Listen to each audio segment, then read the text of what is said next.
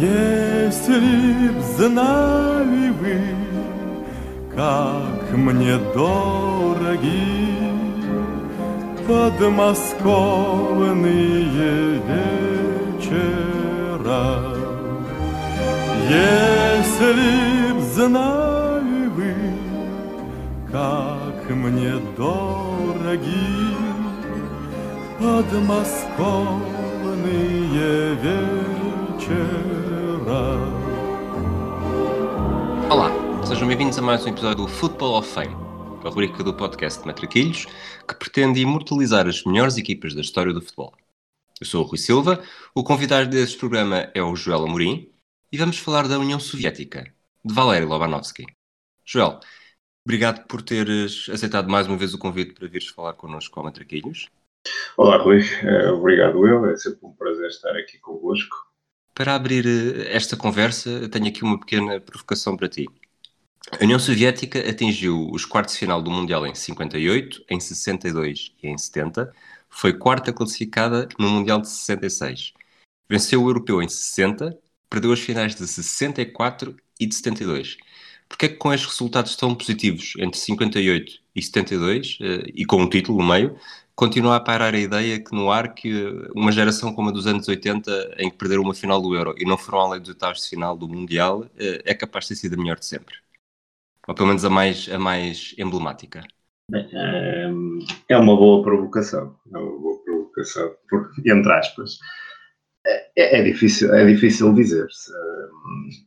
Também eu acho que se fala muito da, da década de 80 mas realmente aquela a equipa dos anos 60, do final dos anos 50, dos anos 60 e depois ali do pelo menos até 74, um, era, uma, era uma excelente equipa. Eu não sei responder muito bem a isso, sinceramente. Mas tu concordas que, que esta seleção, do, esta geração do Lobanovski é, é mais famosa, no mínimo? era mais famosa. Eu acho que já nessa época havia já um conhecimento diferente de, do, do, futebol que se jogava no, no, leste da Europa, concretamente, e neste caso na União Soviética.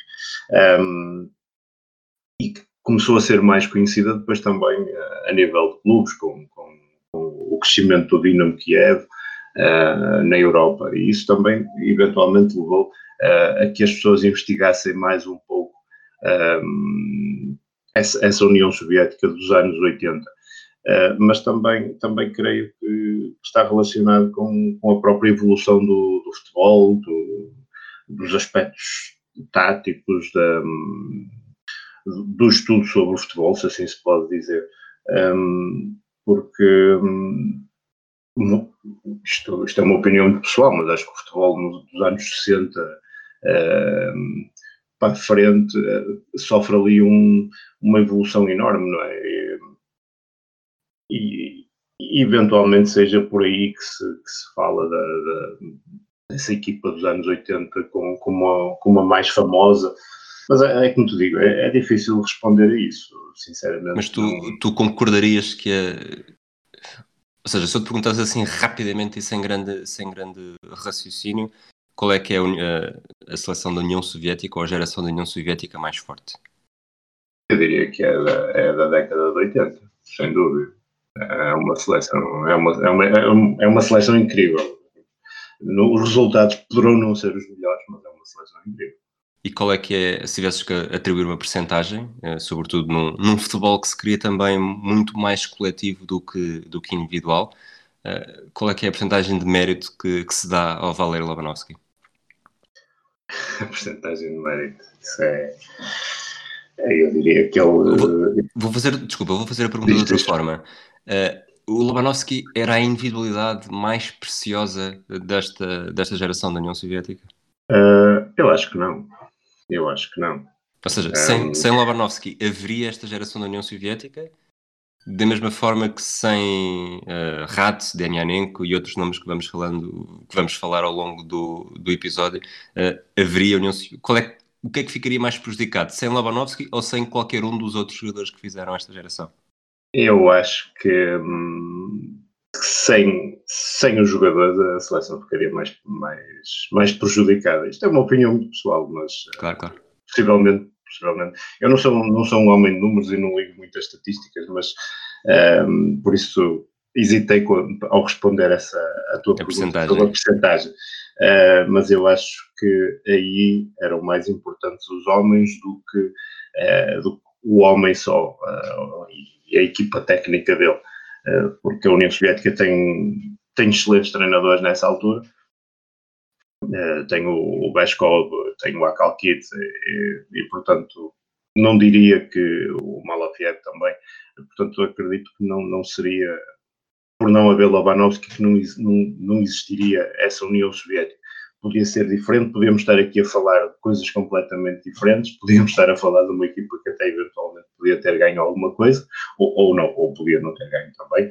Uh, é, é, tudo muito no campo das suposições de poder ter acontecido ou não. Mas eu acho que eu vou ser aqui um pouco como o Lobanovski, dar a importância ao todo, em vez de, de dar importância ao indivíduo, não é? Um, e ele, ele, priori, ele priori, prioritizou isso nas equipas dele, um, e portanto eu aqui vou fazer o mesmo, não é? Vou, vou dizer que o todo era mais importante que. Qualquer uma das partes. Exatamente, exatamente. Muito bem. E é certo que Labanovski é um nome é um nome emblemático no nosso futebol, mesmo para, para uma geração mais nova que ainda se lembra do, deste último Dinamo Kiev eh, da geração de, dos anos 90. Mas o que é que nos podes dizer, assim, um, um resumo de como é que o Lobanovski chega uh, à União Soviética e ao Dinamo de Kiev na geração de 80? Ou seja, quem é que era uh, Valery Lobanovski e como é que se tornou naquilo que, que se tornou? Bem, a história dele, a história dele é longa, não é? Portanto, íamos ter que estar aqui muito e muito tempo para falar das, das desventuras. Era um episódio interno, não é? é? Completamente, completamente. Até porque ele não é, não é daqueles uh, personagens uh, que, que, passam ao lado das atenções, não é? Uh, tanto como jogador como como, como, depois como treinador, ele é, é uma figura marcante, é uma figura que atrai, que atrai atenções. Um, o Lobanovski, pronto, e para começar assim rapidamente, como, durante a fase dele como jogador, ele, ele aos 18 anos foi para, para, a equipa B do Dinamo Kiev, ele já jogava na, nas escolas de Kiev, ele, aliás, ele é natural, ele é natural de Kiev, um, e fica, fica no, no Dinamo desde 57 até 64, mais ou menos. Um, e sai do clube uh, devido a um alegado desentendimento com um treinador que eu acho que o influenciou uh, em termos táticos e em termos de, de, forma de jogar, se bem que tiver que depois mais tarde se vai perceber que tinham ideias diferentes, que era o Viktor Maslov, uh, que é outro grande nome do, do, do futebol soviético. E ele alegadamente sai então do Dinamo depois de um desentendimento com, com o Victor Maslov. Há quem contraria esta ideia, dizem que não foi bem um desentendimento.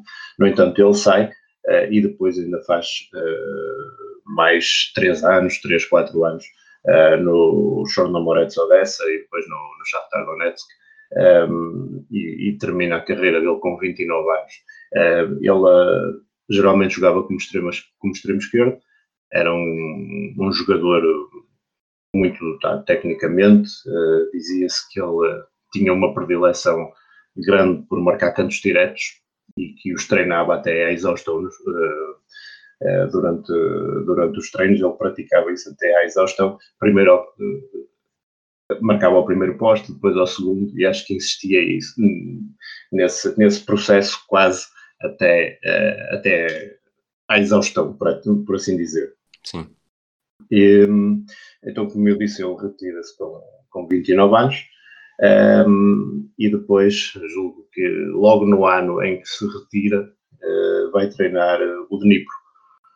Uh, vai treinar o, o Dnipro, que estava uh, na, segunda, na segunda divisão soviética. A estrutura da, das ligas era, era ligeiramente diferente nessa altura. Um, estava dividido, julgo eu, do, do, pelo, pelo que eu li, estava dividido em grupos uh, na, na, na, segunda divisão uh, e ele um, no ano seguinte ao, ao, ao, ficar com a equipa fica em segundo lugar, vai à fase final, no entanto não consegue subir, mas em 71 um, sobe, sobe à primeira divisão, à, à Liga, que era, que era a, a liga, a Soviet Top, Top League, um, em, em 71 já com um novo formato, com um novo formato das ligas. Um, o, a direção do Deixa-me fazer uma, deixa fazer uma pergunta, entretanto. Ele pelo meio, acho que é logo em 67, conhece o, Anatoly Zelentsov. Qual é que é aqui a influência? Ou seja, haveria este Lobanovski sem o Zelentsov? Não, eu acho que não. O, o próprio Lobanovski. Portanto, só, para, desculpa, só para enquadrar, o Zelentsov era um, vamos chamar-lhe um, um, cientista, do futebol, não é? Pois. Sim, ele trabalhava na, uh, numa, numa das faculdades ligadas à, à Universidade de Kiev, uh, penso que era de Educação Física ou algo do género, um, e, o, e o Lobanovski diz mesmo, eu não sei se é num, numa biografia ou numa entrevista, que sem, sem o, o, o Zelentsov não existia uh, o treinador Lobanovski que o público, que o público conheceu. Um, porque, no fundo, o Lobanovski, as ideias que ele já tinha sobre, sobre o cálculo da carga física dos jogadores uh, só foram aperfeiçoadas pelo, pelo próprio Zelentsov. Ele é que o ajudou a aperfeiçoar a ideia, é que o ajudou a aprimorar alguns pormenores que ele já tinha pensado, mas que não tinha conseguido colocar colocar em prática, por, por assim dizer. Eles depois, uh, eu acho que o, o Dinamo tinha uma espécie de uma, uma espécie de uma academia, não, não é bem uma academia, tipo, uma academia de ciências ligada ao clube chamada Zelentsov, onde, onde eles preparavam, onde eles preparavam os jogos uh, até à exaustão. Depois, mais tarde, eles uh, introduziram os computadores também para análise ao desempenho. eu acho que isto chama-se ou pode-se dizer, estar um, um, pouco à frente do tempo, não é? Muito à frente do tempo. Muito, não é? Se pensarmos nos anos 70, como os jogos eram preparados, nós tivemos alguns jogos dos anos 70, a anarquia tática é, é, é um bocadinho reinante, não é? Ou pelo menos, eh, se nós compararmos pelos padrões de hoje, em termos táticos, é tudo, parece tudo a jogar um pouco, um pouco a monte, como se costuma dizer, não é? Todos uns em cima dos outros. e aqui já aparece um homem Uh, se calhar também um bocadinho influenciado por, por aquele homem que eu falei há pouco, o Vitor Maslov, uh, que também já tinha umas ideias táticas muito, muito bem definidas, uh, mas aparece aqui já uma pessoa, o Lobanovski, já com uma ideia muito própria do, do, que, do que quer do futebol, um, já com, com um esquema tático mais ou menos vingado, já com, com uma ideia do que é que ele quer que as equipas dele façam, quando, quando tem bola, quando não tem bola. Eu acho que isso são pormenores que para a época uh, já, já deixam. Ou seja, eu acho que não há, não, não há muitas pessoas com, com quem o possas comparar nesse, nesse período, não é? Porque ele, uh, ele já tem realmente um, um tipo, uma visão, uma visão do, do futebol uh, já muito, muito avançada. Sabes que eu quando, quando li estas as de forma como o Zelentsov o influenciou, ele associava também as movimentações do futebol ao voar das abelhas, que quando um líder toma uma decisão e segue para a direita ou para a esquerda, os restantes têm de corrigir o seu posicionamento para adaptar ao novo contexto. E isto hoje em dia, basicamente, é, é o futebol. O Carlos Carvalhal, numa entrevista ao Canal 11 recentemente, disse que uma das coisas mais importantes nos seus jogadores é, é conseguirem, em qualquer momento, ver onde é que estão os 11 jogadores. Portanto, saber, saberem sempre onde é que está o posicionamento e também por cada, por cada impulso ter a resposta adequada. E isto fez lembrar um bocadinho este, este movimento do, das abelhas e mesmo como eles padronizavam os movimentos, se fosse lance de bola corrida, bola parada, em qualquer tipo de situações durante o jogo, fez lembrar o filme do Momento Brilhante com o Russell Crowe, em que de um momento para o outro está à janela a ver as movimentações dos, acho que são dos pomos, já vi o filme há muito tempo, mas tenho a ideia que é um, um pássaro qualquer, e, e, foi um bocadinho esta, esta, esta clara cientificação do futebol eh, para, para ganhar um, um claro ascendente sobre todos os outros adversários, porque estavam, lá está, muito, como disseste, muito adiantados em relação uh, na história. É verdade, é verdade, sem dúvida nenhuma. Eh, eu acho que nós podemos dar crédito ao Lobanovski e, e também ao Zelentsov, mas uh, mais ao Lobanovski neste, nesta área, porque o Lobanovski é que tratava da parte do futebol, por assim dizer, não é? Uh, o Zerlandsov tratava mais do, uh, da parte do, do, ser humano, do corpo do ser humano, não é? Do, do que é que poderia retirar uh, em termos de esforço do ser humano. Foi isso que ele, no fundo, aperfeiçoou das ideias iniciais do Lobanovski. Nós podemos dar crédito ao Lobanovski por, de certa forma, ter inventado um estilo de jogo onde qualquer jogador de campo poderia fazer qualquer posição de campo. E ele privilegiava esse tipo de jogadores na equipa dele, nas equipas dele. Por exemplo, o Bessonov é, é quanto a mim um jogador fabuloso e, e é um jogador que completo. Se, se, exatamente, tu se fores, se fores passando as várias décadas do futebol soviético e não soviético, vais encontrar poucos jogadores como o Bessonov, porque o Bessonov fazia qualquer posição vamos ser honestos, dali da defesa, pelo menos da defesa do meio campo, uh, o Bessonov fazia qualquer posição. E se nós vimos os jogos uh, da União Soviética, uh, principalmente dos anos 80, as arrancadas dele, as arrancadas que ele fazia com a bola da defesa até o ataque, um, não, é, não é comum encontrar-se isso hoje em dia num, num jogador. Mas esta, esta ideia dele, esta ideia do Lobanovski, de um pressing constante, eh, as suas equipas deviam fazer um pressing constante. E, e, depois as pessoas hoje podem confundir com a história da pressão alta, não é? Há muitas equipas que gostam de jogar com pressão alta, etc, etc. Mas isto era diferente. Eh, este pressing e tudo visto, visto, visto jogos da União Soviética, certamente, não sei se concordas comigo ou não, mas sim, sim. há uma necessidade muito grande em roubar a bola ao adversário e fazer com que o adversário erre muito rapidamente. Um, Estou-me a lembrar, sei lá, dos jogos até com o jogo contra a Bélgica em 86, uh, ah, aquela pressão imediata sobre o, o, portador da bola que o obriga, que o obriga a errar e, e, tentar apanhar sempre a equipa ali em contrapé. Não é, não é, por exemplo, nós falamos aqui já do Romantsev, uh, são estilos diferentes. Uh, o Romantzev privilegiava aquele estilo de passe curto, rendilhado, a empurrar a outra equipa uh, para a área dela. Uh, falamos aquele jogo com o Real Madrid, onde isso, onde isso, onde isso se via. O Labanovski via as coisas, na, na, na minha forma de analisar, não é? Via as coisas de uma, de, uma, de uma forma algo diferente. Um, não, era, não era aquele pressing constante. Aliás, ele inicialmente no, no Dinamo Kiev, enquanto trabalhava com o Vasilevich, um, foi acusado pela imprensa, pela imprensa da altura eh, de, de sua equipa ter um, um, racionalismo excessivo e uma falta de vontade de atacar, especialmente nos jogos fora de casa. Uh, eles disseram que ele construiu o away model, não é? que era um, um tipo de jogo onde a equipa, lá está, que ele usava quando jogava fora, ou seja, a sua equipa não, não tinha bola, uh, esperava pelos erros do adversário, colocava-se de forma muito compacta uh, no seu meio campo, por assim dizer, uh, e depois com contra-ataques rápidos tentava, tentava resolver o jogo. Mas a verdade é, é, que ao usar essa tática, esse tal racionalismo, esse tal pragmatismo, ele vence, vence o campeonato e a taça em 73 com, com o Dinamo. Um, isso também eu acho que ainda é muito, muito os inícios, não é? Muito os inícios do Lobanovski, ele depois foi, foi aperfeiçoando, foi aperfeiçoando esse modelo, uh, mas é, é, um, é um tipo, é um estilo de jogo uh, que no fundo até é, é, é muito diferente do, daquele estilo privilegiado por muitas equipas, por muitas equipas uh, soviéticas e depois por muitas equipas russas. Portanto, é difícil encontrar uh, alguém uh, ou, ou, alguma equipa com que tu possas, uh, com que possas comparar o Dinamo, do, do Lobanovski, e com que possas comparar a União Soviética dele. Eu acho que não há, não há nenhuma equipa que jogasse. Eu lembro quando era miúdo, meu pai dizia muitas vezes que nenhuma equipa jogava como a União Soviética. Eu acho que guardei isso, guardei isso na minha memória.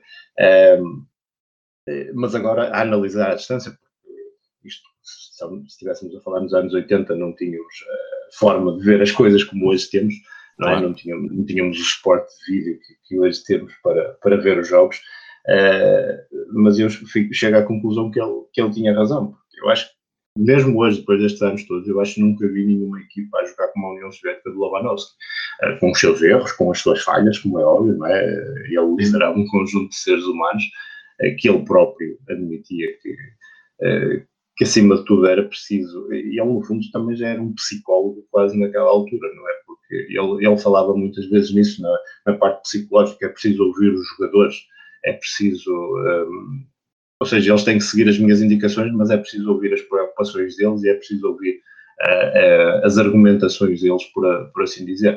Uh, e eu acho que isso, à época, não era algo muito comum. ou seja, o treinador chegava ali dizia é assim, assim, assim, e os jogadores tinham que fazer, bem ou mal, tinham que fazer. Uh, ele, o Lobanovski não, o Lobanovski no fundo busca também quase uh, uma perfeição no aproveitamento do, uh, do ser humano, da parte física do ser humano, porque eu não sei isto, uma vez estava a conversar isto já, já não sei com quem, tu se vis algum jogo da, da União Soviética, no, por exemplo, no mais 86, os jogadores estão sempre a correr, Sim.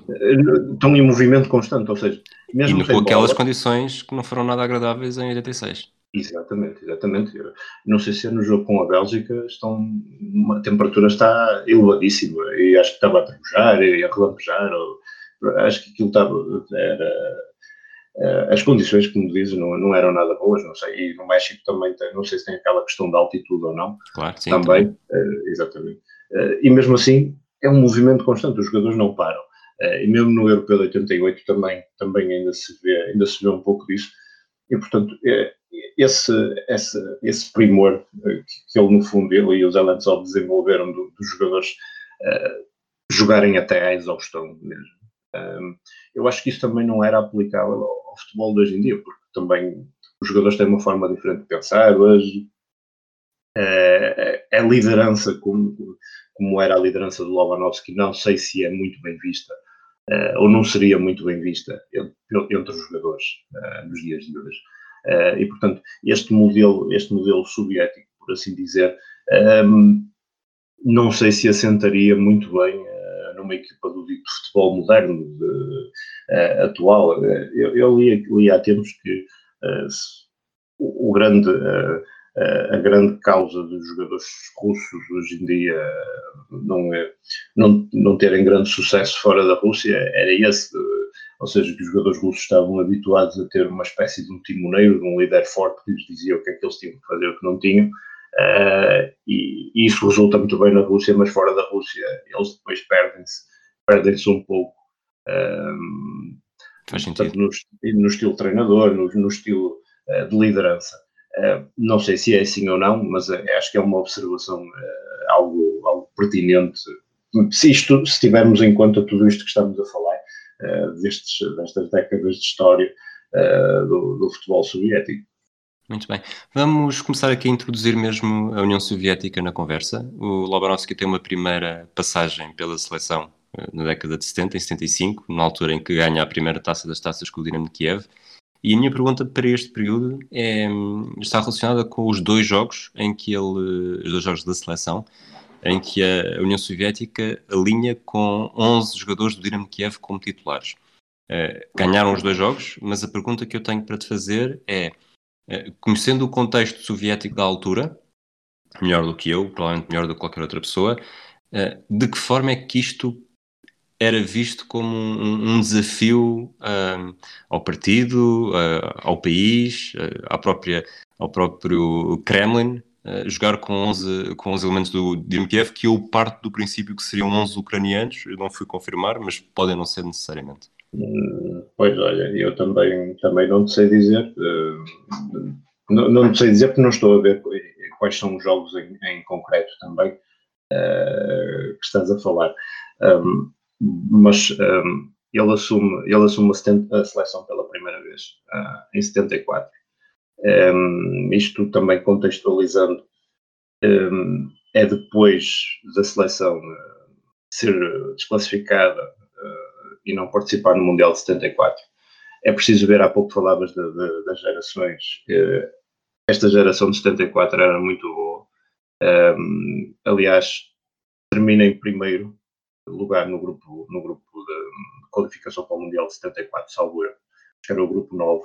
Só que as regras naquela altura ditavam que um, o primeiro do grupo 9 da, qualificação europeia tivesse que jogar com o terceiro um, qualificado da América do Sul, salvo eu. Uh, e então a União Soviética, mesmo tendo ficado em primeiro, teve que jogar com o Chile. Sim. E uh, depois do jogo ter ficado, primeira mão ter sido ficado 0-0, isto em 73, ainda não com o Lewandowski, ter ficado 0-0 em, em Moscou, a União Soviética recusou-se a jogar, a jogar no Chile, a segunda mão, por motivos políticos, não é? Porque tinha-se dado o golpe de Estado na, no Chile com o Pinochet no ano em 73, e então a União Soviética foi, foi desclassificada. E, e aí gorou-se também a oportunidade de uma geração uma geração brilhante participar, participar no Mundial. E acredito que a União Soviética teria, teria dado cartas nesse Mundial. Um, voltando então aqui depois uh, à tua pergunta, eu uh, dizer-te que seria um desafio, um, não sei se seria, eu, eu já cheguei a encarar isso em termos como um desafio, ou seja, eu, um, e hoje em dia é muito pegar, é, pegam nisso, pegam nesse, nesse fator de ter vários jogadores ucranianos na seleção, ou vários jogadores do Dinamo Kiev na seleção, como um desafio. como eu disse, encarei isso já em termos como um desafio, mas hoje depois de ler muita coisa sobre o, sobre o Lobanovski, uh, encaro isso de uma forma diferente. Eu acho que ele, a pressão era muita, a pressão das autoridades era muita, como podes imaginar. Um, embora ele tivesse apoio do Chervitsky e de outras, e de outras altas instâncias do partido, uh, uh, ele, um, eu penso que ele escolhia e, e rodeava-se daquilo que já conhecia, no fundo também uh, para não sair muito da sua zona de conforto. Ou seja, ele sabia que com aqueles elementos ele teria sucesso. Se Exato. fosse uh, colocar elementos de fora, um, poderia não ter tempo para, para os trabalhar naquela, naquela forma dele de jogar, não é? Uh, e, e, como tal, poderia não ter um sucesso imediato, como as autoridades também pretendiam que ele tivesse. eu acho que isso também, essa, essa pressão, essa pressão externa, condicionavam um bocadinho uh, as escolhas dele. Mas essa, essa primeira fase na seleção também não é, não é muito famosa, mesmo com, mesmo com os jogadores, mesmo com o grupo completo quase do Dinamo Kiev. E eu não, não sabia, sinceramente, que, que, que ele tinha usado 11 jogadores. Um, foi, foi em dois jogos, uma vitória contra a Turquia em abril e depois em maio, eu estou em isto de 75, e depois em maio de 75 contra a Irlanda. Uma vitória por 3-0 e outra por 2-1. Ok, não, não sabia, não, por acaso não, não sabia. Uh, pensava que o recorde dele era um novos jogadores uh, na mesma equipa, mas afinal, afinal estava esse, é esse é o recorde numa fase final. Ok, ok. mas já lá vem. É, é, mas, mas pronto, ele mesmo assim consegue a medalha de bronze nos Jogos Olímpicos de, de 76, com uma equipa pode-se dizer de segunda linha, se, se é que, que, que, assim, que assim se pode dizer. Um, eu tenho alguma dificuldade em, em, ver isso como segunda linha ou primeira linha, que há quem diga, ah, quando é os Jogos Olímpicos uh, escolhem, escolhem jogadores com, com, menos rodagem. Não sei se seria bem assim, um, mas perde, perde com outras equipas uh, melhor organizadas, como era a RBA na, nessa, nessa altura. Uh, e depois Lá está. Depois também há estas questões. Eh, na União Soviética, a forma de pensar era ganhas, ficas, não ganhas, sais. Não é? E os treinadores, os treinadores andavam um pouco, não era só na União Soviética, não é? Acontece um pouco em todo lado, mas ali com aquela pressão extra, pressão política, pressão, pressão das autoridades, uh, das autoridades desportivas do país. Portanto, era, era, essa, essa tal pressão constante também, eh, de certa forma, tolhia um pouco as possibilidades da, do êxito, não é? Porque ele entra em 74 e 76 sai, logo a seguir aos Jogos Olímpicos, não é? E, e, portanto, esta, esta entrada e saída constante de treinadores nunca foi muito favorável e depois o exemplo, o exemplo mais gritante disso é o apuramento para o Mundial de 78, onde, salvo erro, salvo erro, a União Soviética fica em, eh, em último lugar na, na, na, na, na qualificação. Exatamente. Não, não sei se fica no último lugar ou se fica atrás da Hungria. Não tenho a certeza, mas uh, sei que fica atrás da Hungria. É um grupo, é um grupo com 3 uh, eh, e fica atrás. Hungria em primeiro com 5 pontos, União Soviética 4, Grécia com 3. É Grécia, exatamente. Pronto. Mas, mas falha, falha e é, é, essa, essa, essa não presença no Mundial de 78 é, é, um golpe, é um golpe duro. Eu penso que o treinador era o Nikita Simoniano, uh, mas é, é, uma seleção já muito, muito cansada, é uma seleção que, que precisava de ser, de ser renovada com, com urgência, uh, e no fundo é, um, é o fim de uma geração que, que tinha muito para dar, uh, uma geração que, que no, México, no, no Mundial do México em 70 uh, até não, não deu má conta de si. A União Soviética não parte para o Mundial com grandes expectativas e depois até, até dá, faz umas exibições bastante, bastante interessantes e acaba por perder nos quartos de final, penso eu, no prolongamento com, com o Uruguai. Uh, e depois, eh, lá está, falha 74 por outros motivos, não por não ter equipa, e depois falha 78. Aqui realmente eu acho que é o período mais, uh, mais negro, o período mais fraco, onde, onde faltava qualidade à equipa principal. Havia muita qualidade, no entanto, no, na, equipa, na equipa jovem, na equipa uh, sub-20, que eu acho que ganha, que ganha um torneio internacional qualquer por essa altura, ou se não ganha, fica em segundo lugar. Uh, num torneio onde posso, não quero estar ingrato, estou a falar de cabeça. Um, o Bessonov uh, ou é o melhor jogador, ou ganha o prémio de melhor jogador, ou algo assim do género. Muito bem.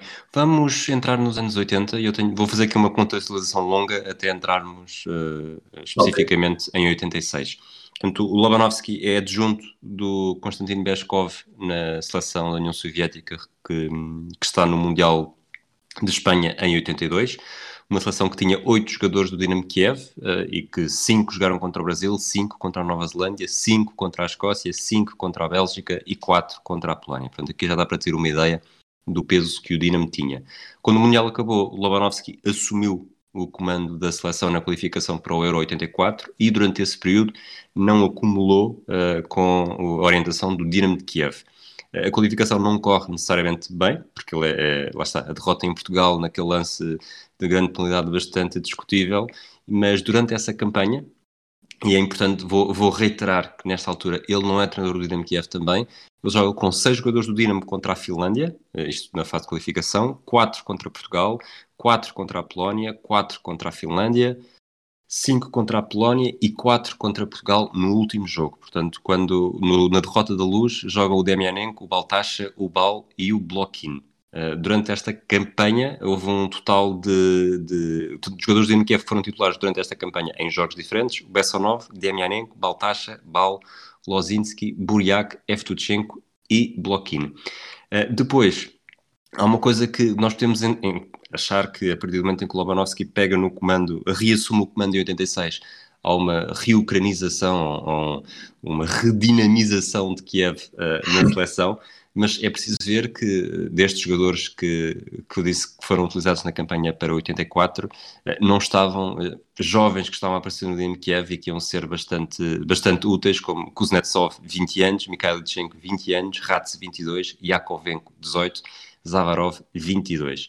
Uh, depois, uh, o a qualificação para o Mundial 86 é feita com o Malofiev, que também já falaste aqui. Malofiev que marcou o gol soviético contra Portugal no jogo de atribuição do terceiro lugar no Mundial de 66. Uhum. Só que, e aqui posso já, posso já lançar também, uh, o Malafiev consegue um apuramento, e um apuramento um bocado uh, sofrido, sobretudo nos primeiros jogos, uh, em que precisa de ganhar os últimos três para garantir o apuramento e mesmo assim não dependia apenas de si. Mas chega a maio, o Dinamo de Kiev ganha a taça das taças contra o Atlético Madrid, um, um amasso de bola, mas, mas não é Malafiev que viaja para o México. Pois, é, é verdade. Um, eu queria depois, eu agora posso falar aqui se calhar um bocadinho dessa situação e depois queria voltar um bocadinho ao Mundial de 82 para, para, se, para, se, perceber uh, esta, ou seja, como terminámos ali em 70, pegar um bocadinho uh, no, no, Mundial de, de, de 82. Uh, eh, o Mundial de 82 tinha tudo para ser bem sucedido para a União Soviética, porque um, é uma equipa, é uma equipa jovem na altura, é uma equipa com muita, com muita gente de qualidade. Uh, no entanto, o que tinha tudo para correr bem acabou por correr mal. Uh, acabou por correr mal porque as autoridades soviéticas tiveram uma ideia, não sei, é uma ideia difícil de adjetivar, de usar uma espécie de, um, de, uma equipa técnica colegial com três, com três treinadores uh, sendo que o principal era o Konstantin Veskov e depois havia os adjuntos que também tinham um poder de decisão bastante, bastante acentuado, que era o Labanovski uh, e uh, o Nodar Akalkatsi, que era o treinador do Dinamo Tbilisi.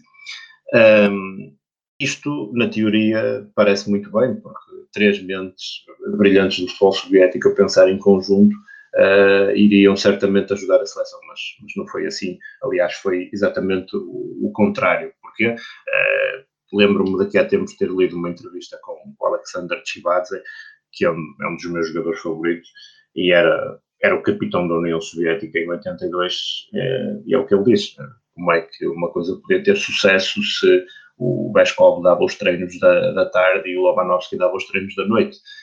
Um, e o Akalkatsi não se metia e tentava só uh, falar com os jogadores e fazer a parte tratar da parte psicológica dos jogadores.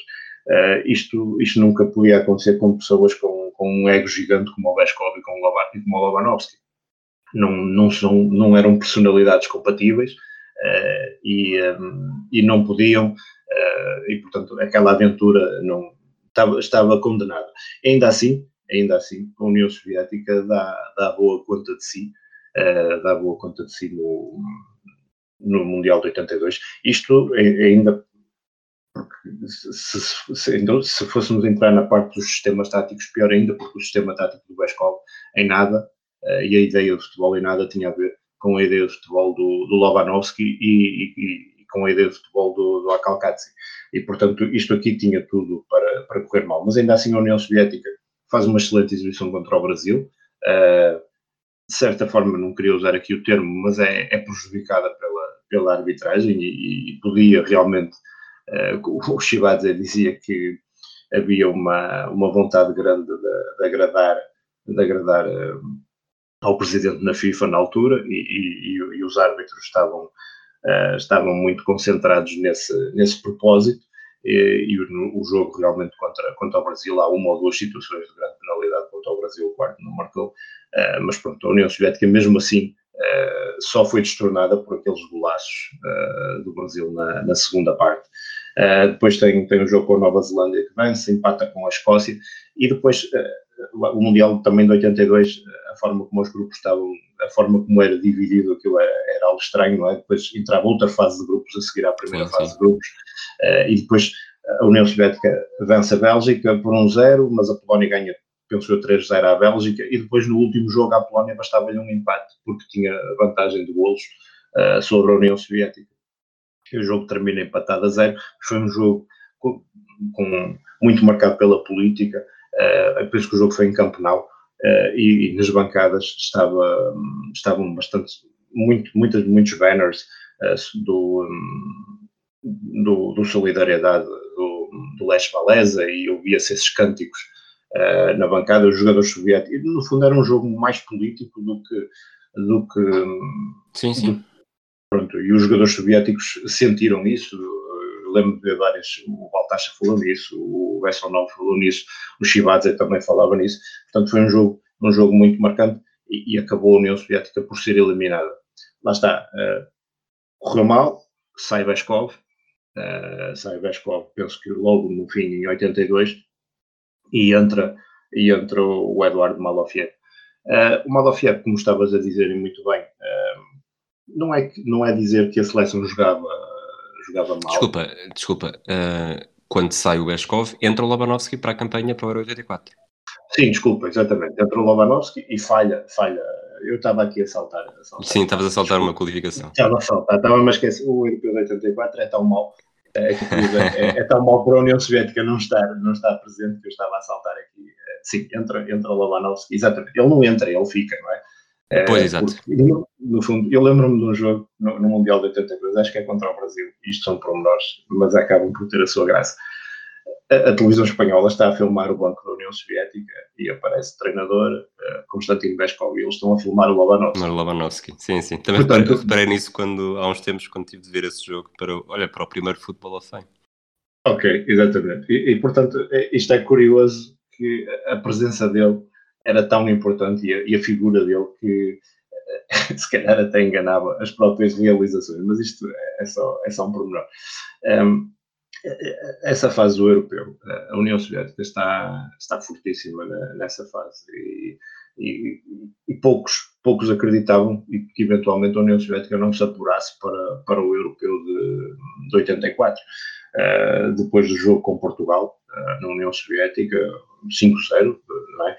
Um, depois há, há um empate com a Polónia, salvo erro, uh, e depois há a derrota, aqui com Portugal com aquele golo, uh, com aquele golo estranho.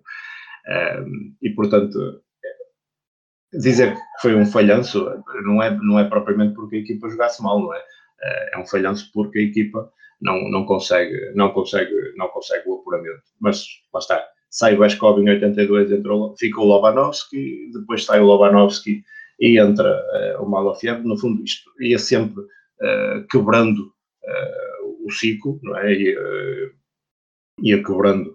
o estilo, a identidade também, não é? Exatamente, exatamente. As rotinas que se criavam, as rotinas de jogo, o próprio estilo.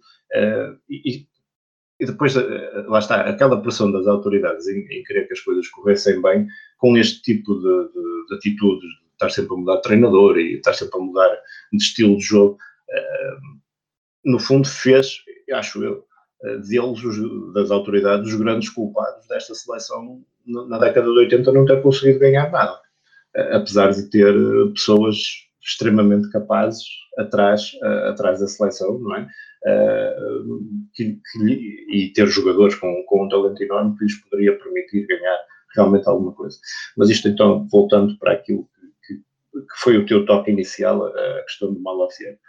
Lá está, a União Soviética não jogava propriamente mal com o Malofiev, mas eu acho que a fase de apuramento lançou alguma, algum alerta nas autoridades, por assim dizer, não é? Eu penso que a União Soviética fica em segundo, atrás da Dinamarca, na, na fase de apuramento, as exibições não são, não são muito bem conseguidas, pelo menos no dois ou três jogos, e, e eu penso que é em maio de 86 que, uh, que o Lobanovski volta à seleção, ou seja, quase em cima uh, do início do, do Mundial.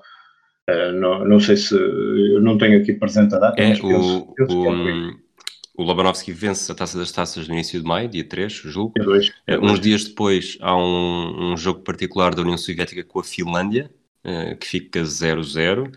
E, e, esse é o, é o derradeiro toque de alerta que leva os responsáveis, sobretudo políticos, mais do que desportivos, a promoverem a, promoverem a alteração. Exato, e pronto, e lá está, e sai Malafiev e entra ali o Lobanovski quase em cima do, do Mundial. Depois a seleção viaja para o México uh, e faz alguns particulares lá no México. Uh, aliás, uh, depois até num desses particulares que o Shibadze se, se lesiona e acaba por sair aí da equipa uma, uma figura importante, uma figura importante naquele que também seria o último, o último mundial dele. Uh, mas de certa forma afastou, afastou da equipa. Uh, mas depois, uh, com o Lobanovski, lá está, este regresso do Lobanovski à, à União Soviética, uh, faz voltar outra vez aquela questão de, das várias equipas, de, com, com muitos jogadores do Dinamo, do Dinamo a bordo, não é? Mas também isto pegando um bocadinho naquilo que tu... Já agora, deixa-me só, deixa-me fazer já essa, essa estatística, portanto, dos 22 jogadores convocados, 12 são do Dinamo Kiev, guarda-redes Chanov, defesas isto já, já está, já sabemos que há sempre aqui um chamar defesas ou médios, estes jogadores são muito completos, mas é defesas é Bessonov, Demyanenko e Kuznetsov, médios Yeremchuk, Yakovenko, Zavarov, Bal, Yevtuchenko, Belanov, mais avançado do que médio, e Ratz e, e Bloquin também. Uh, fica de fora o Baltasha, que se tinha lesionado na, na final da Taça das Taças com o Atlético de Madrid, e outro dado interessante é que destes 12 jogadores convocados por Lobanovski, 7 não tinham jogado um único minuto na fase de qualificação com Malofiev. O guarda-redes Chanov, que compreensivelmente era suplente da Saev, o Kuznetsov, o Yaremchuk, o Yakovenko, o Bal, o Yevtuchenko e o Ratz. E mesmo dos que foram utilizados, o Demyanenko era claramente titular em 7 dos 8 jogos, fez 630 minutos, mas depois o Zavarov só fez 236, o Blokin faz 230, o Bessonov faz 86, o Belanov faz 85. Portanto, mesmo os jogadores do Dinamo Kiev que eram utilizados uh, não tiveram uma grande, um grande peso durante a qualificação para o, o Mundial, exceto o Baltacha, que, que ele se lesiona e não está no Mundial. Exato. Uh, pois é, eu lembro-me eu lembro de ver na altura uh, os jogadores que, que eram mais utilizados e realmente o Malofiev tinha, tinha ideias claramente diferentes da, da, das ideias do, do, do Lobanovski. E, e, lá está, por exemplo, há um jogador que, que não vai ao Mundial e não dá muito bem para perceber porquê, uh, que era o Fedor Cherenkov do, do Spartak Moscou, que é Sim. um verdadeiro gênio, um, mas que o, o Lobanovski sempre entendeu que não encaixava muito no, no, no, tipo de futebol que ele pretendia para a sua equipa. O, o Cherenkov era, um, era um criativo, era, era um jogador com.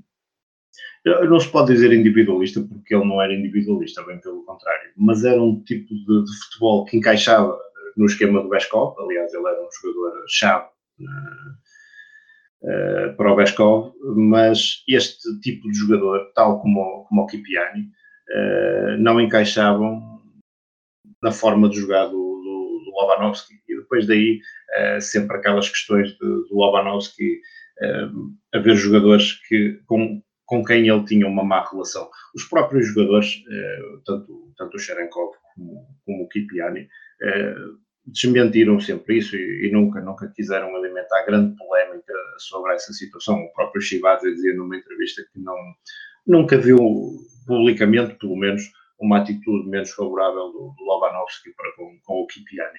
Um, no entanto, é certo que esses jogadores tecnicistas não, uh, ou esses jogadores, esses, esses armadores de jogo, por assim dizer, não cabiam uh, nesta, nesta, nesta equipe, neste, neste futebol que, que o Lobanovski tinha, tinha idealizado. Um, nós, se olharmos para a equipa também do Dinamo Kiev, que, que, ganhou, que ganhou a taça das taças ao Atlético Madrid, como tu disseste há pouco, foi uma exibição estrondosa, é? acho que quase que se pode dizer que vulgarizou o Atlético Madrid. Um, é difícil também olhar para aquela equipa e não levar aqueles jogadores à seleção, porque daquela equipa isto, não pondo em causa o valor do Chanov, que era um excelente guarda-redes, mas se tirares daquela equipa o Chanov e colocares o Dassaev, uh, e, e, se tirares o Baltacha porque foste, és forçado ali a tirá-lo, uh, os outros jogadores são todos, são todos selecionáveis. Pronto, o Yakovenko e o Yaramchuk. O, Yako, o Yaramchuk era um, era um excelente jogador, atenção, e até era uma das maiores promessas do futebol soviético naquela altura, mas depois partiu uma perna uh, e a partir daí a carreira dele foi sempre, foi sempre em fase descendente. Uh, o Yakovenko era daqueles jogadores que ninguém dava por ele, mas lá ia marcando os seus gols. Aliás, eu acho que ele marca o primeiro gol da União Soviética no mais que 86 um, contra a Hungria. Eh, mas se tu olhas para aquela equipa, Bessonov, Kuznetsov, Demianenko, Zavarov, Ratz, Bloquin, Belanov, é, é, impossível dizer que pá, eu não vou levar esta à seleção. É, porque a qualidade era de, era de tal ordem, não é? Que eh, é, é compreensível, no mínimo, que, que o Lobanovski os utilizasse, os utilizasse no Mundial e tentasse utilizar, lá está. Não queria sair muito da, da zona de conforto dele, porque se nós, ao olhar o que aconteceu, sei, ou, seja, o Malafaia consegue o apuramento e mesmo assim não foi suficiente para as autoridades que o afastam da seleção. Ele, o Lobanovski chega ali um mês antes, ou menos de um mês antes do início do, do Mundial, porque o primeiro jogo da União Soviética é para aí a 1 ou 2 de junho contra, sim, contra sim, a início. E, e, portanto, eu acho que ele nem há um mês estava a trabalhar com os jogadores. Uh, e, portanto, uh, no fundo, uh, à medida das suas necessidades, não é?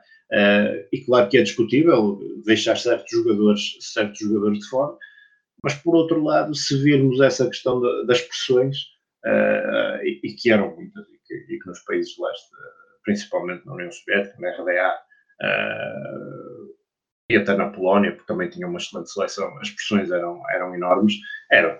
Uh, ainda para mais, começar o Mundial com um jogo com cariz político contra a Hungria, não é? onde a União Soviética tinha que marcar posição, tinha que ganhar obrigatoriamente, e, e fez, e, marcou posição de uma forma estrondosa, não sei. Estrondosa, exatamente.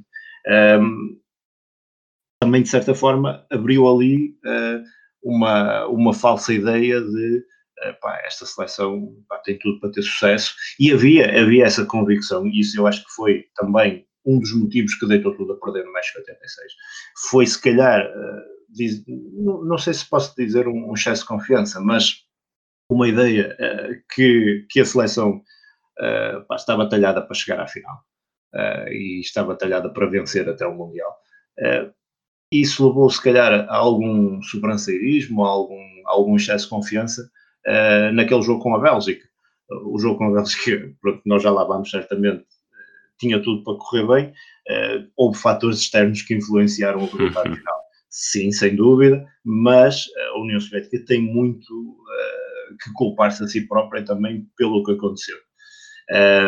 mas estava não sei, agora se queres falar então dos jogos eh, em concreto Sim, vamos, Mundial. Vamos partir para uns números também, antes disso. Okay, uh, os jogadores do Dinamo Kiev, uh, lá está, os, os 12 jogadores convocados, todos eles foram utilizados no México, uh, jogaram 2.912 minutos, o que representa uh, 60, 67,9% de toda a campanha soviética. Se virmos jogo a jogo, foram 70,6% contra a Hungria, 70,5% contra a França, 48.8 uh, contra o Canadá, num jogo em que Lobanovski roda muito a equipa, e depois nos oitavos de final com a Bélgica, uns impressionantes 78.2. Uh, eh, há a vitória com, vitória com a Hungria a abrir, já falámos, 6-0, um, um, empate com a França, uma vitória sobre o Canadá e depois a tal derrota no prolongamento com a Bélgica por 4-3. Antes de te dar completamente carta branca para falar sobre, sobre este Mundial e os jogos especificamente, uh, dou-te o primeiro 11 também para depois nos poder explicar dentro, dentro disto como é que eles jogavam exatamente. Mas Dassaev na baliza, depois uma defesa com Leironov à direita, Bessonov e Kuznetsov no meio, e aqui Bessonov, eh, ele que no Dinamo Kiev jogava, pelo menos tinha acabado de jogar na, na taça das taças na final como lateral direito, aqui estava no lugar de Baltacha, eh, se estivermos a, pensar no, na equipa do Dinamo de Kiev, uh, Demianen como lateral esquerdo, depois um jogador à frente da defesa, o Alenikov, Zavarov e Yakovenko no meio campo, Yaremchuk pela direita, Ratz pela esquerda e Belanov mais só na frente. Numa altura em que se falava também, posso lançar disto, uh, lançar isto, que era a, a, possibilidade da União Soviética jogar num 4-4-2 em vez deste 4-1-4-1 Uh, com o Protasov e o Belanov na frente, que acabaria por acontecer mais tarde, mas por agora centramos só neste, neste sistema. Pois, lá está.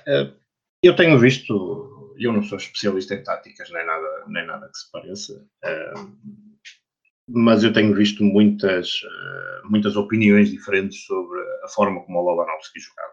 Há quem diga que, que ele jogava em 4-4-2, ou em 4-1-4-1, ou, ou algo assim semelhante, mas eu continuo a achar que, que ele jogava num, num esquema algo diferente e, e, e, em tudo semelhante à, àquele esquema que, que nós falámos aqui também, que o Romantsev eh, jogava no, no Spartak.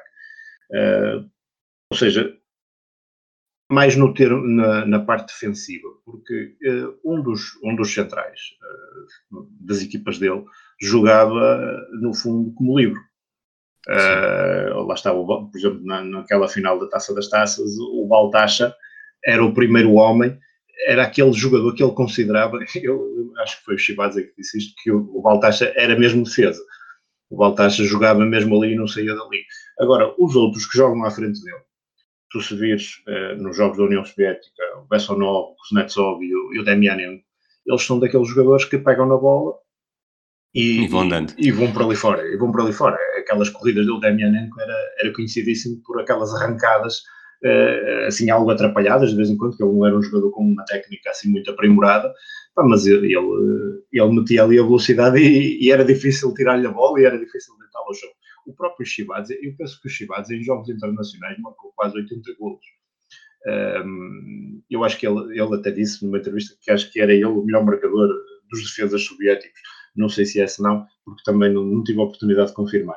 Mas, um, no fundo, ele só tinha, o Lobanovski, aqui nessa altura seria o Baltacha, mas depois o Baltacha lesiona-se. Mas, por exemplo, no Euro 88, ele tem um jogador ali à frente do guarda-redes, que no Euro 88 era o Kidi Atulino, um, que por acaso não era do Dinamo Kiev, mas era o homem que eh, encarnava melhor essa ideia de jogo que ele tinha. E, portanto, eu acho que a equipa jogava numa espécie de um 1-3, um 3-2, ou uh, é uma tática, é difícil de, de, descrever, mas ele é algo muito semelhante ao 3-5-2.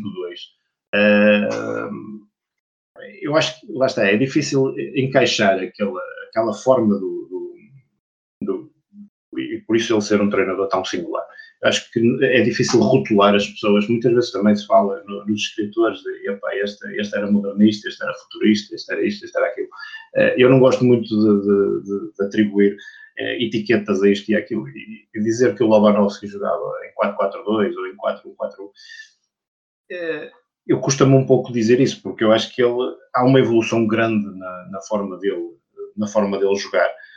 Um, e eu acho que mais num sistema de três defesas, porque há ali um, um falso defesa naquelas, naquelas equipas do, do que com, com defesas a quatro.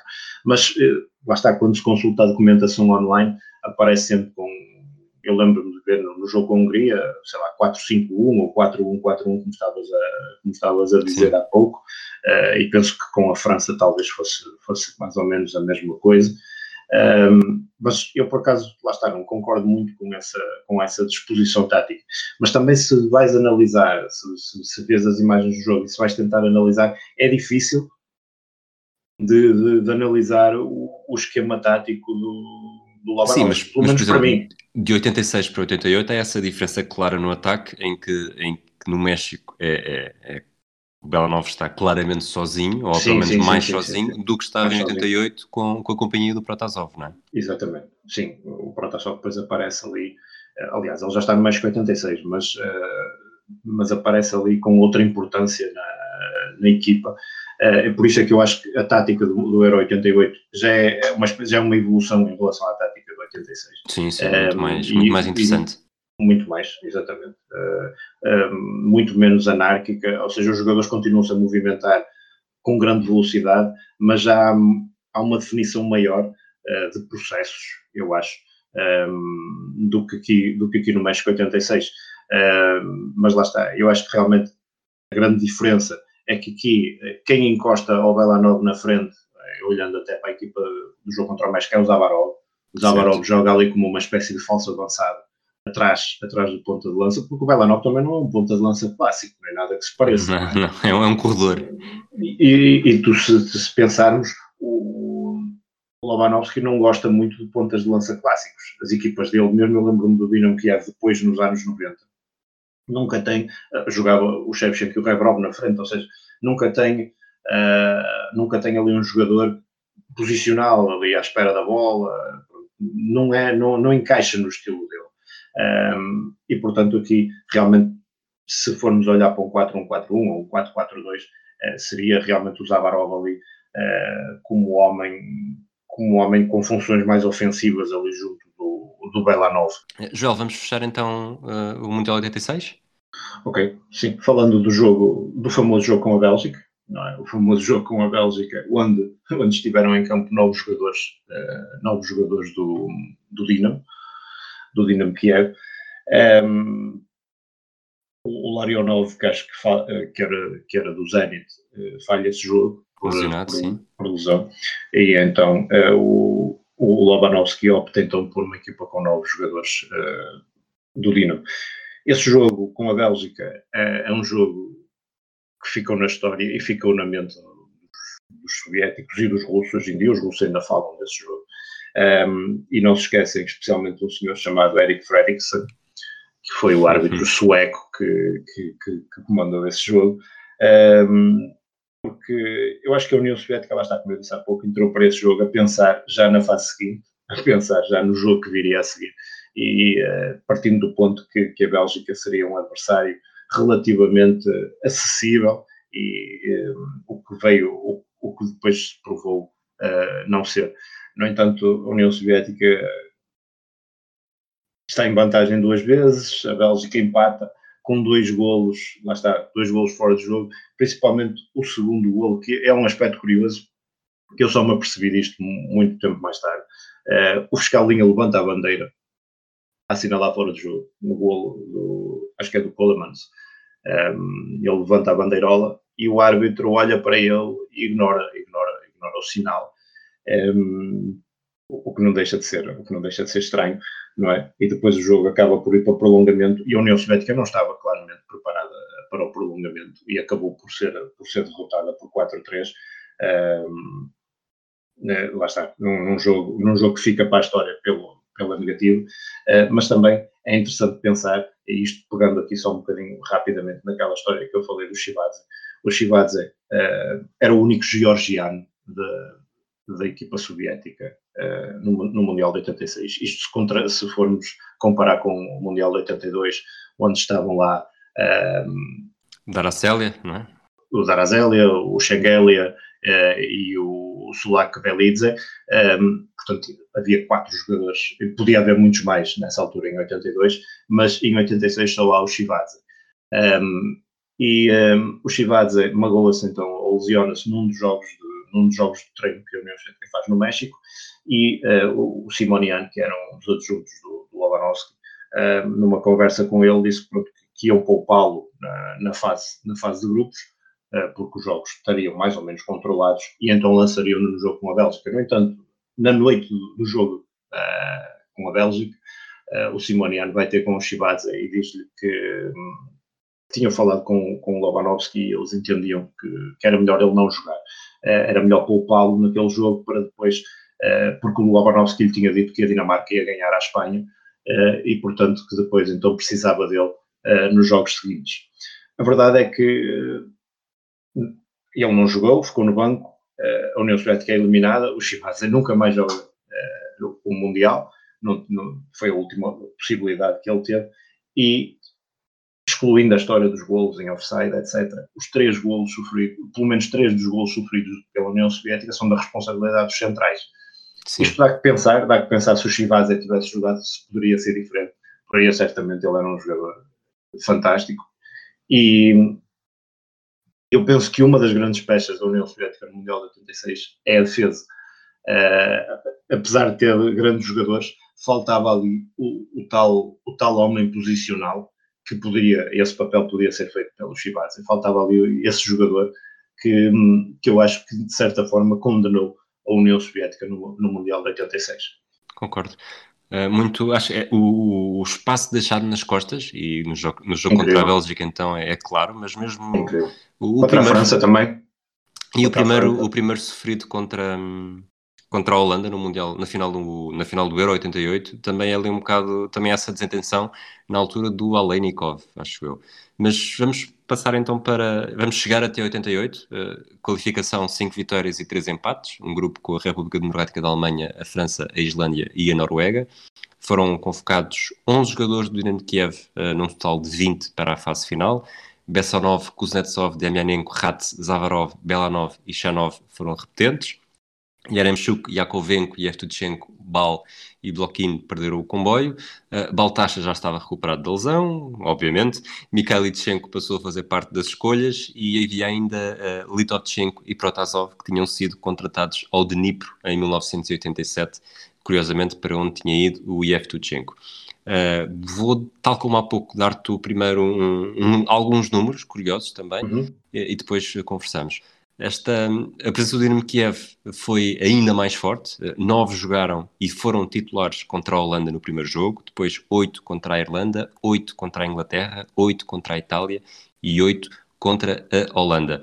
a percentagem final do Dinamo Kiev na campanha soviética no, na República Federal da Alemanha foi de 68,4% e o jogo de estreia, uns ainda mais impensáveis do que naquele, naquele jogo, na, do que no Mundial 86, uh, 81%. E nós falamos muito em Portugal do a presença, a influência que o Porto do Mourinho teve no, no Euro 2004, ou que o, que o Benfica, uh, bicampeão europeu, teve no Mundial de 66.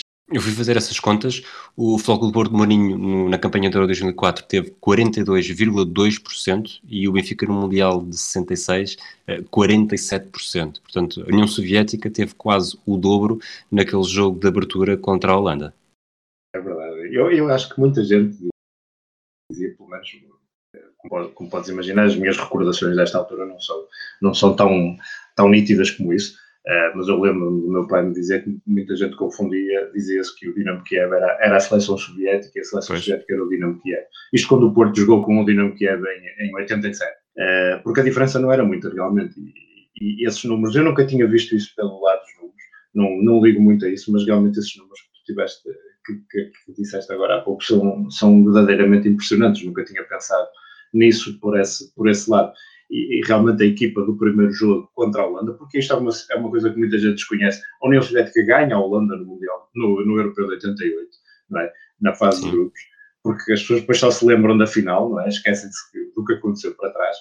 Ganha, ganha a Holanda e só estão lá dois jogadores que curiosamente são, são do Spartak. Eu penso que o Kidiatulino ainda está no Spartak, ou já estaria no Toulouse nesta altura, não sei. Eh, e o Dassaev... É, está no Spartak ainda está no Spartak e o da SAF também. Eu penso que o da SAF sai por esta altura. É, depois, é exatamente a seguir ao. Aliás, é sai depois a seguir ao, ao, europeu. ao europeu. Nesta altura, exatamente. todos os convocados jogam na União Soviética. Pois. Uh, uh, lá está. E, e o, o Kidiat Linares sai para o Toulouse, salvo erro. Mas uh, os dois homens, e isto também não deixa de ser curioso, se pensarmos naquilo que estávamos a falar há pouco, os erros defensivos da União Soviética em 86, não é? Os dois homens que não são do Dinamo Kiev, ou seja, eu acho que o Lobanovski tinha a ideia que na equipa dele do Dinamo Kiev faltava ali qualquer coisa em termos defensivos, não é? é e, e os dois homens que começam o, esquema tático dele não são, de, não são do Dinamo, não é? O Dassaev e o Kidiatulino. E o Kidiatulino, eh, embora não fosse um não, é um, não seja um jogador muito, muito conhecido, pelo menos deste lado da Europa, não é? Por assim dizer, era um jogador, era um jogador muito sólido. Muito sólido, era um grande jogador um excelente jogador, sabia muito bem sair a jogar, que era uma das coisas que, que o, que privilegiava naquele homem, lá está o Baltacha fazia isso perfeitamente, era também outro, outro excelente jogador, uh, mas às vezes no processo defensivo, com algumas limitações, o Kidiatulino era um jogador muito alto também, uh, não era um jogador muito rápido, e em equipas que jogassem muito nas costas da União Soviética, não é? Como aconteceu com a Bélgica em 86, bombeou para cima da defesa soviética para as costas, a União Soviética tinha dificuldade em falha, alguma falha no esquema, no esquema tático do, do, Lobanovski. Mas lá está, esta equipa é, é dinâmica. Já agora, deixa-me deixa enumerar, porque até porque é semelhante com 86, mas com uma outra diferença. Uh, da Saev na baliza, como já dissemos. Uh, o Bessonov aqui já joga pela direita, não joga, deixa o lugar mais central. O Kilyatolini e o Kuznetsov mais no meio, como estávamos a falar. Demianenko na esquerda. Uh, o meio campo... Mas aqui, e, e, desculpa, aqui lá está, aqui é aquele, aquele tal, aquela tal situação. Eu, há, um, há um central a jogar atrás do outro. Portanto, Sim, claramente. Aqui é mesmo, eu acho que aqui é mesmo muito claro, e sobretudo no jogo contra a Holanda, nos jogos contra em que a Holanda também joga mais ou menos assim, em que o, o Ronaldo Koeman uh, avança muito exatamente. com bola. E é, esse é um duelo muito curioso. Muito curioso. As equipas encaixam acho... praticamente uma na outra em termos táticos porque são semelhantes, não é? é, são, é. E é curioso e, porque é Rinos Mitchell contra Lovanovski, portanto até aí exatamente, aquele... Exatamente, havia, mas havia uma semelhança de pensamento entre os dois, eu, eu, enorme, eu acho que sim, enorme. enorme. Embora fossem de escolas completamente diferentes e com ideias completamente diferentes. Eu acho que os treinadores holandeses, a maioria deles funcionam bem no futebol russo porque há ali uma, há um uh, sei lá, há uns princípios de jogo que são bastante semelhantes entre os dois é, A raiz, a, raiz é, a raiz é muito semelhante, mas depois a folha vai... Uh, é um bocadinho diferente. Mas se pensares no Advocato e no Guzidin, que depois as coisas com o Zenit, uh, dá para perceber mais ou menos, se calhar, isto que eu quero dizer. Mas Sim. aqui, se tu pensares que o, o Kidiatulino faz de terceira defesa, o Kuznetsov sobe um bocado e joga ali como um falso médio, certo. aqui aproxima-se mais daquele 3-5-2 que eu te do falei Spartak. há pouco eh, daquele 4-4-2 do Spartak com, com um defesa um atrás do outro, mas que eu acho que era diferente no Lobanovski porque era uma espécie mais de 3-5-2.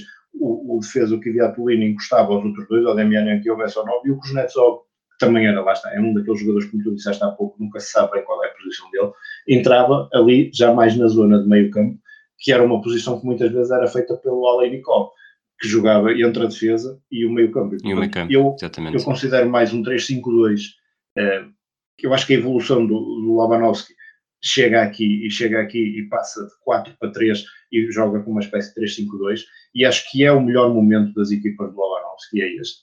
Acho que é, é o, o, esquema tático que melhor se adequa à, forma de à, à, forma dele pensar, um, não é? E, e, por isso é que eu diria sim, sim. que é um, mais um 3-5-2, embora toda a gente ache que isto é um 4-4-2, eu lá está, discordo aqui um bocadinho. Mas eu acho que a principal dif... não faz, não faz mal. Acho que a principal diferença para o e, porque gravámos o Real Madrid Spartak para esse para esse Spartak do do Roman Sev é que o portanto o Kuznetsov aqui está a fazer o lugar que o que o Kulkov faria. Uh, e o Spartak, o Kulkov, para mim, é, é, apesar de tudo, é mais evoluído tecnicamente do que o Kuznetsov. E o Spartak privilegiava muito esse início de ataque com, com o Kulkov, enquanto no, no Dinamo, na União Soviética, eh, eu acho que o Demianenko é um lateral que, sendo um destro a jogar na esquerda, é muito mais ofensivo e havia muito mais esse, eh, esse privilegiar de, de apostar também nos laterais com, com essa projeção. Enquanto no Spartak, pelo menos me lembro do Popov, o Popov não era tão, não era tão ofensivo. Nem, nem lateral forma. era, tão pouco. Sim, pois, ele nem defesa era, não é? estava ali quase emprestado naquela posição. É. O papel, no é. papel é muito semelhante, mas depois na prática eu acho que como os jogadores têm características diferentes, acaba por, por parecer por, por na prática ser um desenho, um desenho um bocadinho mais complexo, um bocadinho mais distante. Sem dúvida, e os treinadores também pensam de forma diferente. Lá está, claro, o esquema claro. tático é semelhante, mas o princípio de jogo é completamente diferente, porque o Spartak daquela altura privilegiava muito mais o, o passe curto, não é? O tal tipo sim, de ataque que se falou, e a União Soviética não, não, é nada, não é nada disso, não é? É um futebol muito mais pragmático, muito mais rápido, pressão, pressão constante, uh, que é completamente diferente daquele, daquele que o Romancev privilegiava, não é? Muito bem. Uh, só então para continuar, já falámos, portanto, Dassaev, Bessonov, Demianenko, Gidetilin Kuznetsov, depois no meio campo, uh, Mikhailichenko, eh, aqui supostamente uh, no lugar do Yaremchuk, Zavarov mantém-se, Litovchenko no lugar do Yakovenko, Ratz mantém-se na esquerda, Ratz que, que há bocado não disse, mas acrescenta agora, era, era um canhoto uh, muito, muito, muito bom nas bolas paradas. Uh, nos cantos, um então. Um não, canhão, não sei se ele aprendeu com, com o Labanovski, mas uh, eu acho que é absurdo. Na final com o Atlético Madrid, os cantos dele, todos eles são meio gol ali em cima da linha de gol. E é, incrível. É, é, é e ele tinha, ele, às vezes era um jogador que passava algo despercebido, ele depois até vai para a Espanha, para o espanhol, penso eu. Um, e, não tem assim uma carreira por aí fora lá, mas era um jogador que às vezes passava despercebido, mas ele tem um remate potentíssimo. Uh, ele, os aliás, é ele que marca contra a Holanda, mas ele Sim, marca, no Mundial 86 também. Marca contra a contra a França também, um, um, remate fortíssimo que entrou no ângulo do Joel Batz. Uh, e era um daqueles jogadores que jogava ali encostado à esquerda, tanto podia jogar mais atrás, quase como lateral, uh, que fazia aquele corredor todo, mas lá está, era um jogador, um falso lento, parecia assim um molengão, mas era um, tinha um pé esquerdo fantástico, muito dizer, então nas bolas paradas, ele tinha uma colocação de bola, não tanto no remate à baliza, mas sim na, na colocação de bola na, na área. Sim, sim, sim. Era, era realmente um jogador incrível. Eu acho que aqui na, na, neste jogo é o Zavarov é que joga no meio ao lado do Mikhail Lichenko e o Litovchenko joga na linha. Da direita? Okay. É, exatamente. O Litovchenko faz as, os dois lados por assim dizer, eh, das laterais, e o Zavarov, como também fazia várias posições no meio campo, embora o porte físico não fosse assim nada de muito brilhante, tinha ao lado o Mikhail Lichenko, que também era um jogador fantástico, que está a aparecer aqui, era um jogador todo terreno com uma qualidade eh, enorme. E depois na frente, depois, depois na frente, uh, Protasov e, e Belanov. Um, o que é que podemos dizer deste, deste Euro 88? Há a tal vitória com a Holanda a abrir, um gol do Ratz, Uh, um empate com a Irlanda a um gol, marca o Protasov. Um 3-1 à Inglaterra, gols de Olenikov, Mikhailichenko e Pazulko. Depois, na um meia-final... fantástico da União Soviética. Talvez menos fantástico do que o amasso que deu na Itália na meia-final, 2-0, gols de Litovchenko e Protasov, mas não sei se concordas, e já agora, trazer aqui uma frase do, do Enzo Berzot nas, após as meias-finais de 88, sobre a União Soviética, jogam futebol moderno a 100 km por hora. O pressing que fizeram hoje demonstra um sinal de grande habilidade e a forma física dos jogadores soviéticos é claramente o resultado de um grande sacrifício individual e profissionalismo. Portanto, entram cá aqui também naquilo que já, que já estávamos a falar.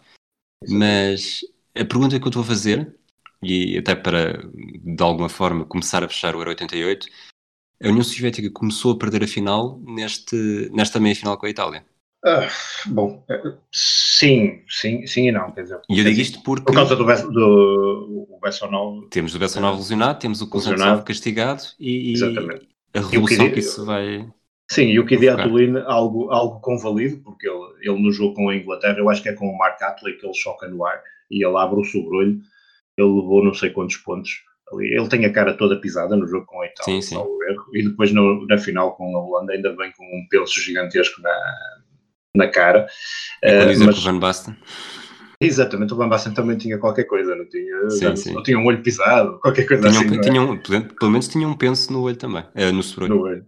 É, sim, é, pois que até, eu não sei, se foi quando foste tu e o Rui, Foi, e o foi, Rui Tavares foi, no especularam o que é que se eles tinham andado a pancada no final? É, mas não, por acaso eu lembro-me, e lembrava-me disso porque tinha visto o jogo com a Inglaterra. Lembro-me de ver este jogo depois do Euro 88, não no Euro 88, mas lembro-me que emprestaram-me este jogo em, VHS. É, não sei quem foi, quem foi a pessoa que o fez, já não me lembro, mas eh, que me agradou bastante. E lembro-me dele, eh, do choque de cabeças, é assim qualquer coisa. Eu acho que é com o Mark Adler. Um, mas realmente estavas a dizer então que eh, no jogo com a Itália há sete jogadores do Dinamo Kiev em campo, não é? O Belanov não joga porque está com, com uma pequena lesão e havia dúvidas se ele, se ele, estaria, se ele estaria em condições, em condições para a final.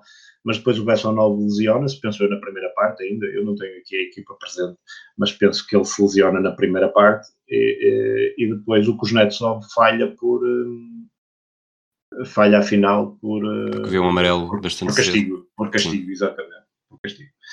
Eh, sim, é, é um bocadinho, é um bocadinho por aí, eh, se calhar. Uh, Até porque, vamos ver o que é que isto provoca. O, o, o Bessonov que joga à direita, uh, deixa de jogar à direita, vai o Demianenko, o Demianenko sai da esquerda para ir jogar à direita. O Ratz, uh, que jogava no meio campo pela esquerda, recua para o lugar do Demianenko. O Gotsmanov é titular na esquerda.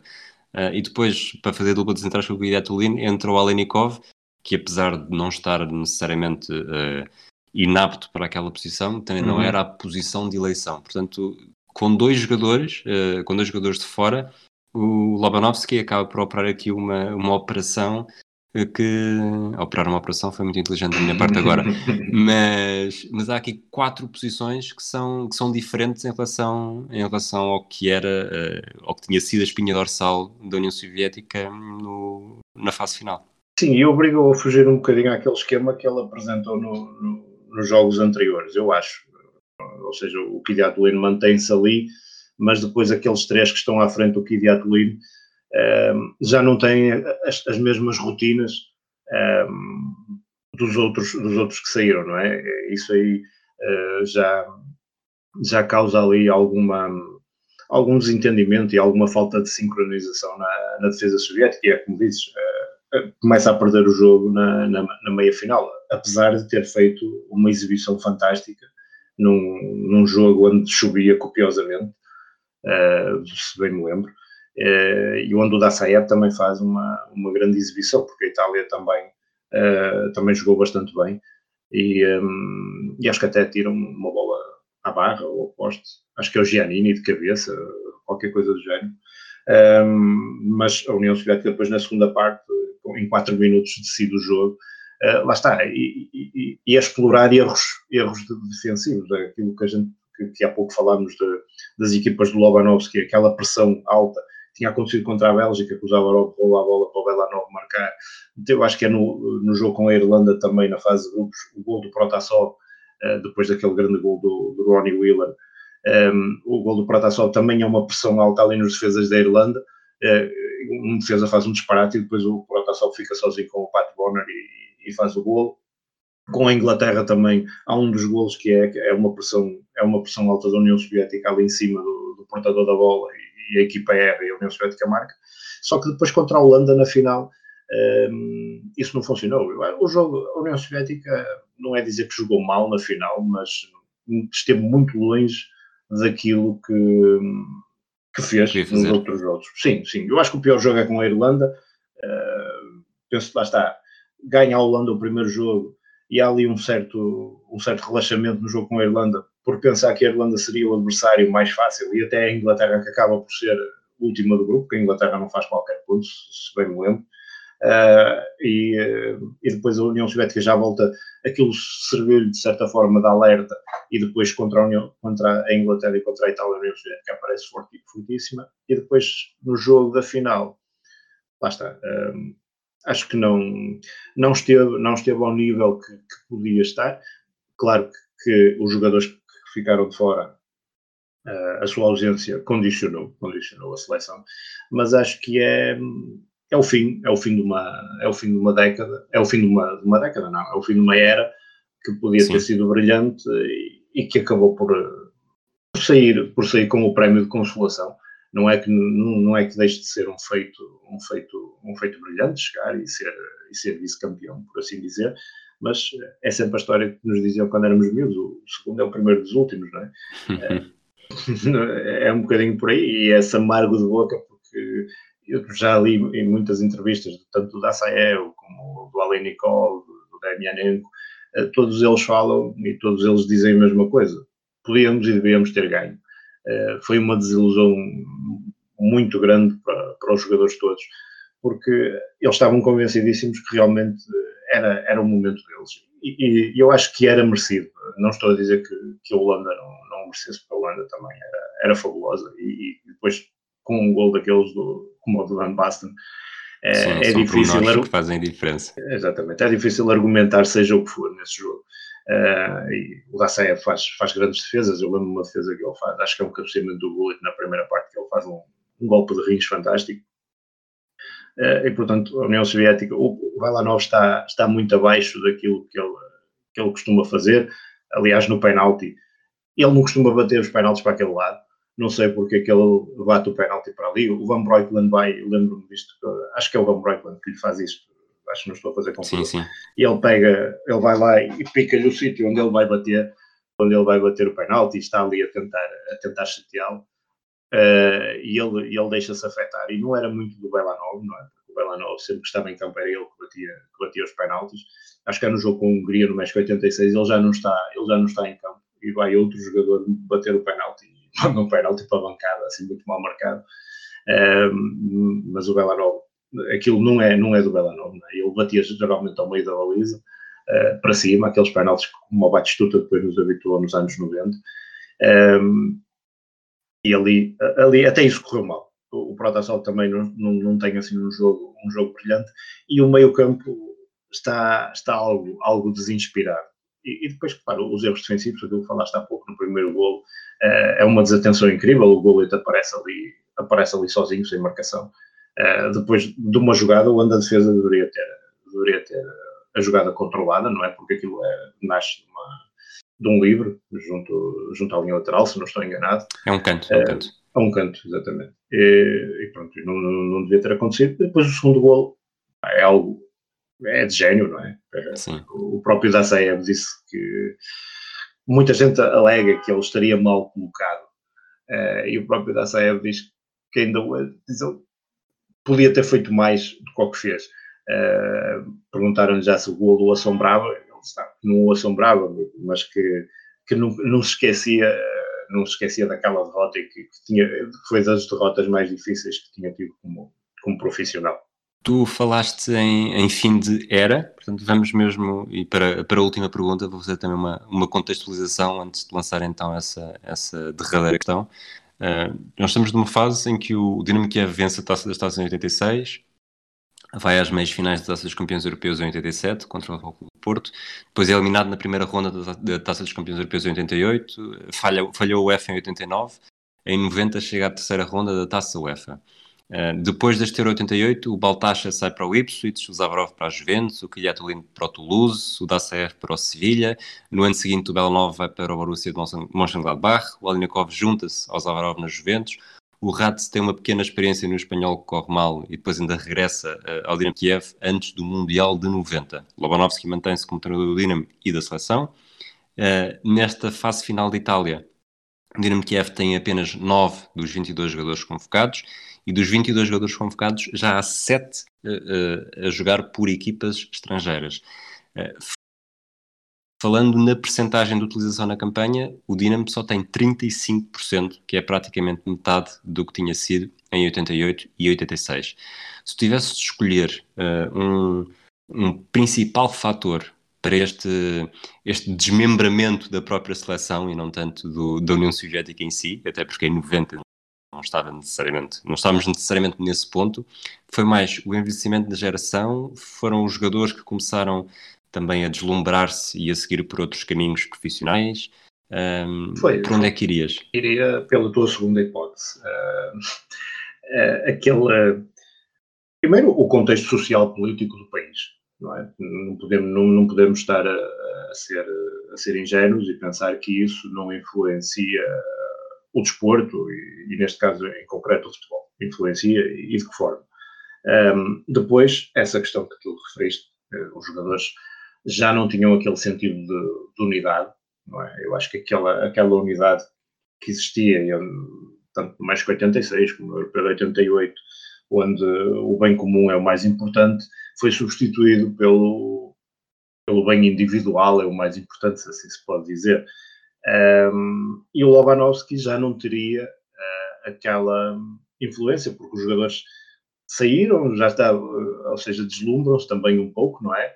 Uh, eu lembro-me de ver várias entrevistas de jogadores que estão aqui na seleção e, e, outros também que saíram, entretanto, nessa altura, 90, 91, e, e muitos jogadores diziam que nem sabiam muito bem o que era um ordenado.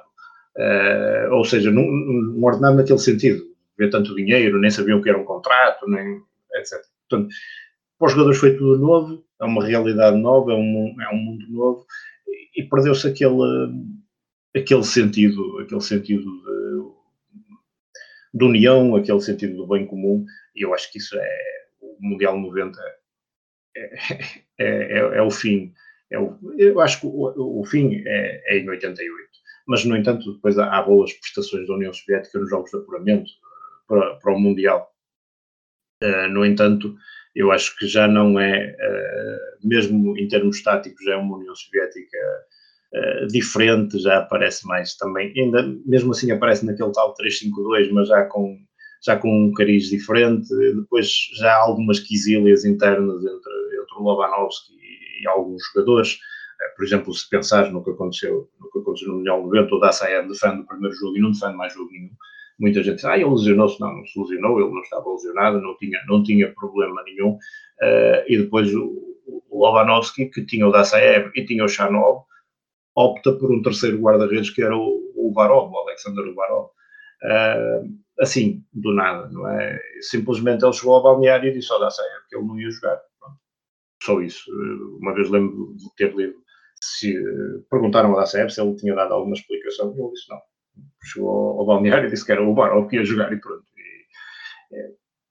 E, e, portanto, a equipa já está, está numa fase muito má. O jogo contra, contra a Roménia é uma exibição horrível da União Soviética. Eu lembro-me desse jogo.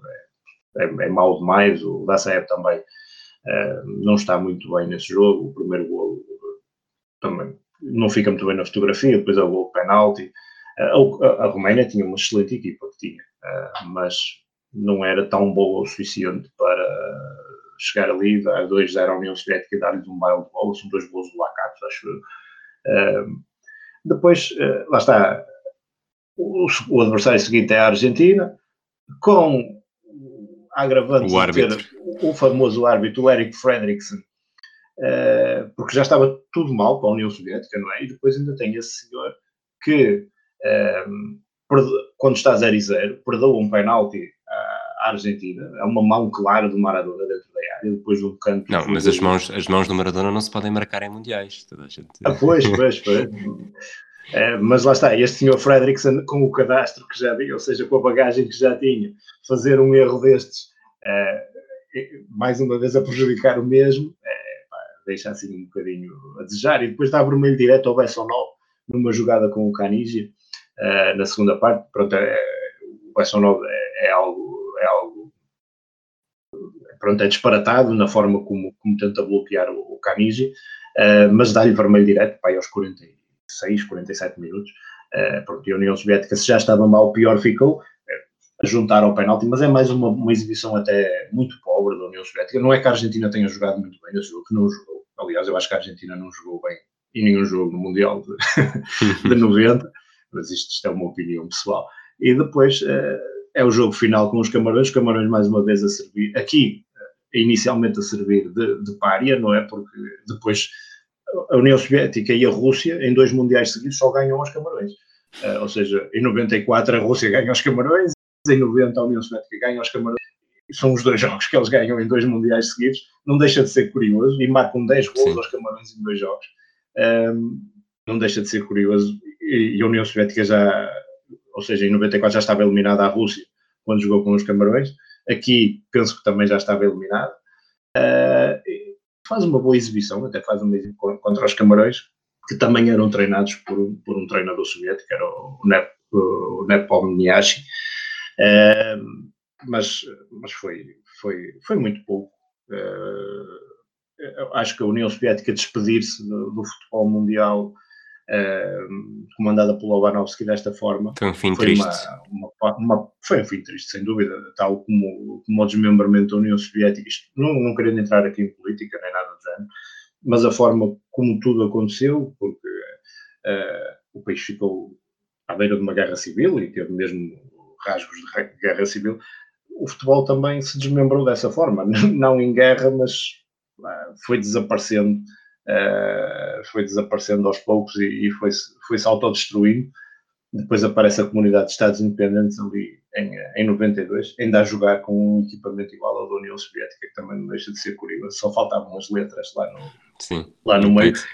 É, e até, mas ainda, ainda pior, eu acho que há um jogo qualquer no apuramento do Europeu de 92, onde, onde a, a SEI, não é? a Comunidade de Estados Independentes, joga com o símbolo da União Soviética ainda na camisola uh, do lado esquerdo, uh, com o símbolo do país. Embora a camisola já não dissesse lá o, o SSSR, uh, tinha, tinha aquele símbolo e isso não deixa, não deixa de ser curioso quando já, já, não, já não. A União Soviética já não existia, não é? Mas pronto, foi, foi uma forma triste de acabar. O Mundial 90 é muito mal, depois o Lobanovski vai para os Emirados Árabes Unidos, salvo erro. Uh, foi o fim, foi o fim de, uma bonita história uh, nos anos 80, com, com altos e baixos, mas que termina, uh, como geralmente as histórias bonitas terminam, termina da pior maneira. com uns a chorar para cada lado, e neste caso termina aqui, termina aqui de forma, de forma muito negativa para a União Soviética. Muito bem, Joel. Muito obrigado pelo, pelo teu tempo e por vires mais uma vez falar sobre, sobre um tema que dominas como ninguém. Obrigado, obrigado eu, obrigado por esta oportunidade de falar sobre, sobre isto. É, falar sobre a União Soviética e sobre o futebol leste é, é sempre um prazer e falar convosco sobre isto melhor. Hein? Obrigado. Ótimo. Espero que, esperamos que tenham gostado também. Já sabem que o Football of Fame é uma rubrica mensal, uh, portanto, esta é de agosto. Em setembro, o Pedro Fragoso trará mais uma equipa que se imortalizou na história do futebol. Um abraço a todos e até à próxima.